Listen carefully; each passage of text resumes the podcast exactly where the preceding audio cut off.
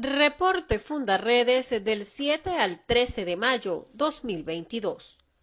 Fundarredes presentó su informe de contexto fronterizo correspondiente al mes de abril, el cual deja en evidencia que la aparente recuperación económica que pretenden posicionar desde el alto gobierno venezolano mediante conciertos, influencers y redes sociales, no se refleja en una disminución real de los efectos que la emergencia humanitaria compleja causa al país y a sus ciudadanos. Los estados que se mantienen como principales focos de violencia son Bolívar, donde predominan los homicidios, y se encuentra como el segundo estado en casos de enfrentamiento, Zulia, que se ubica en segundo lugar en homicidios y primer lugar en enfrentamientos, y Táchira, en cuyas trochas se registra el mayor índice en desapariciones y secuestros. Asimismo, tras las acciones militares que se desarrollan en los llanos venezolanos, el conflicto guerrillero que inició el año pasado en Apure pareciera buscar nuevos espacios para dirimir sus diferencias en las tierras al sur del lago de Maracaibo, territorio tradicionalmente controlado por el ELN. La libertad plena e inmediata del director general de Fundarredes, Javier Tarazona, forma parte de las exigencias formuladas por la Alianza para la Defensa de los Derechos Humanos Laborales en Venezuela ante la visita de la OIT al país. Tarazona, quien ha sido miembro directivo del Colegio de Profesores de Venezuela Seccional Táchira y ha luchado por el respeto a los derechos humanos de los trabajadores y otros colectivos sociales en Venezuela, se encuentra preso de conciencia desde hace más de diez meses en el SEBIN del helicoide en condiciones precarias y víctimas de tortura continuada, así como de tratos crueles e inhumanos y atención médica inadecuada, condiciones que ponen en riesgo su vida familiares, abogados y activistas de Fundarredes denunciaron que no les permitieron verlo durante más de 15 días, sometido a aislamiento severo. El Observatorio de Educación de Fundarredes, en alianza con diversas organizaciones pro defensa ciudadana y gremios educativos, vienen monitoreando las distintas y consecuentes violaciones de derechos humanos a los estudiantes a nivel municipal, regional y nacional. Por ello, acudieron a la Defensoría del Pueblo en el estado Táchira, donde hicieron incidencia pública en busca de reactivar el pasaje estudiantil en un intento por aliviar el impacto que la emergencia humanitaria compleja tiene en las familias venezolanas y en especial en la población infantil de la cual un importante porcentaje ha abandonado las aulas en medio de serias dificultades económicas. Un nuevo atentado contra las ONG se comete desde la Asamblea Nacional de Venezuela que viene impulsando una ley de cooperación internacional cuyos artículos 25 y 26 podrían ilegalizar a este tipo de organizaciones que serán sometidas a evaluación a los fines de su prohibición, suspensión, restricción o eliminación definitiva, concretando así la política de criminalización y persecución de defensores y activistas humanitarios como parte de la persecución gubernamental, que incluye también allanamientos a sus sedes y encarcelamiento de sus directivos, lo que obstaculiza su labor en medio de la emergencia humanitaria compleja que persiste en Venezuela.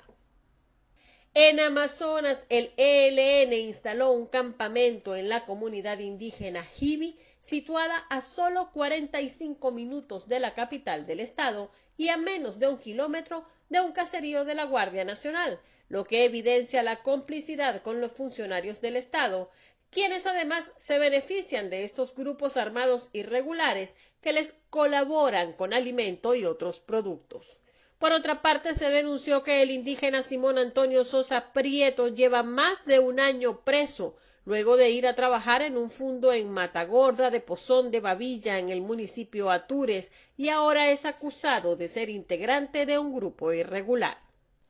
Dos pistas clandestinas utilizadas para el tráfico de drogas fueron inutilizadas en las riberas de los ríos Autana y Zipapo, sector Mabacal del municipio Autana. En Táchira, un empresario fue interceptado y secuestrado por hombres armados a las puertas de su vivienda en el sector La Castellana de San Cristóbal. También en esta entidad, cinco integrantes de una familia de delincuentes dedicada al robo y hurto de vehículos entre Colombia y Venezuela fueron detenidos por las autoridades en los sectores Fiqueros 1 y 2 de la parroquia Rubio, jurisdicción del municipio Junín.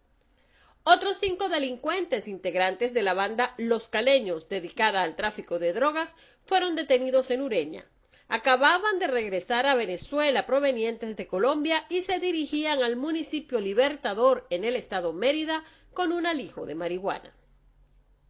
En Anzuategui, un joven de 15 años fue asesinado de un disparo en el pecho y su cuerpo abandonado cerca del peaje de San Juan de Unare, municipio San Juan de Capistrano, Boca de Uchire. Se presume que el joven pudiese formar parte de un grupo armado irregular, pues al momento de su muerte vestía un uniforme camuflajeado y su rostro estaba cubierto por un pasamontañas.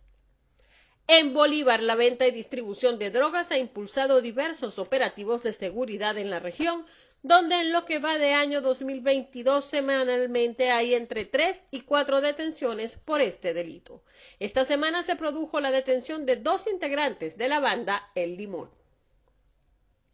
En Guárico continúan las acciones por intentar dar con el paradero del cabecilla de la banda El Tren del Llano, dedicada a cometer asesinatos, secuestros y extorsiones en esta entidad.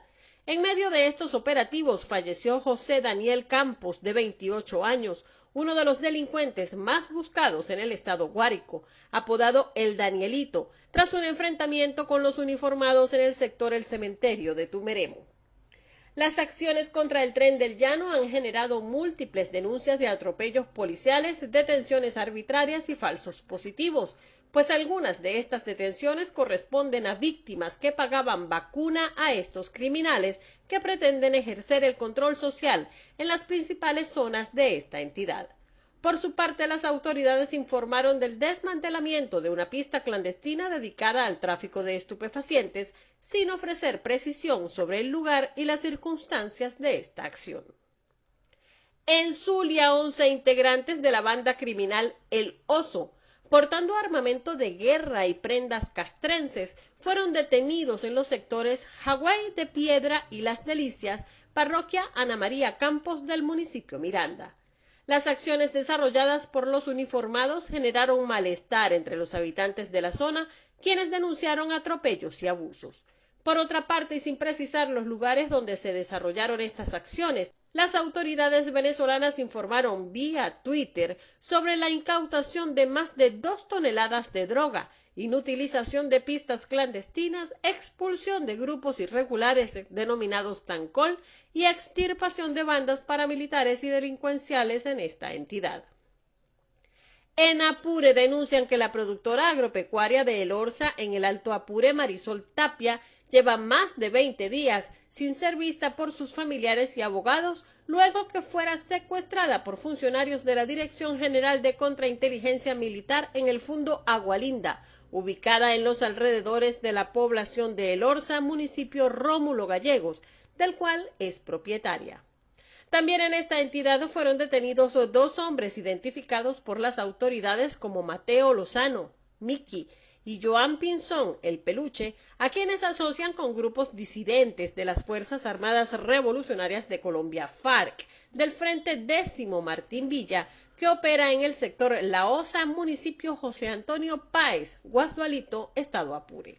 A estos sujetos les incautaron dos pistolas Browning 9 milímetros y 24 cartuchos. Fueron entregados a la Fiscalía donde son procesados por terrorismo. Por otra parte, efectivos de la Fuerza Armada Nacional Bolivariana despejaron más de 200 minas antipersonales plantadas en diferentes veredas y caminos usados por los grupos armados irregulares para proteger un campamento oculto en el municipio Páez de esa entidad. Según información proporcionada vía Twitter sin precisión del lugar exacto en el que se llevase a cabo esta acción. Asimismo, se informó sobre la destrucción de una pista clandestina utilizada por el narcotráfico y un campamento con combustible en las riberas del río Tarra. Comparte. Ayudemos a vencer la censura en Venezuela. Consulta esta y otras informaciones en nuestro portal www.fundaredes.org.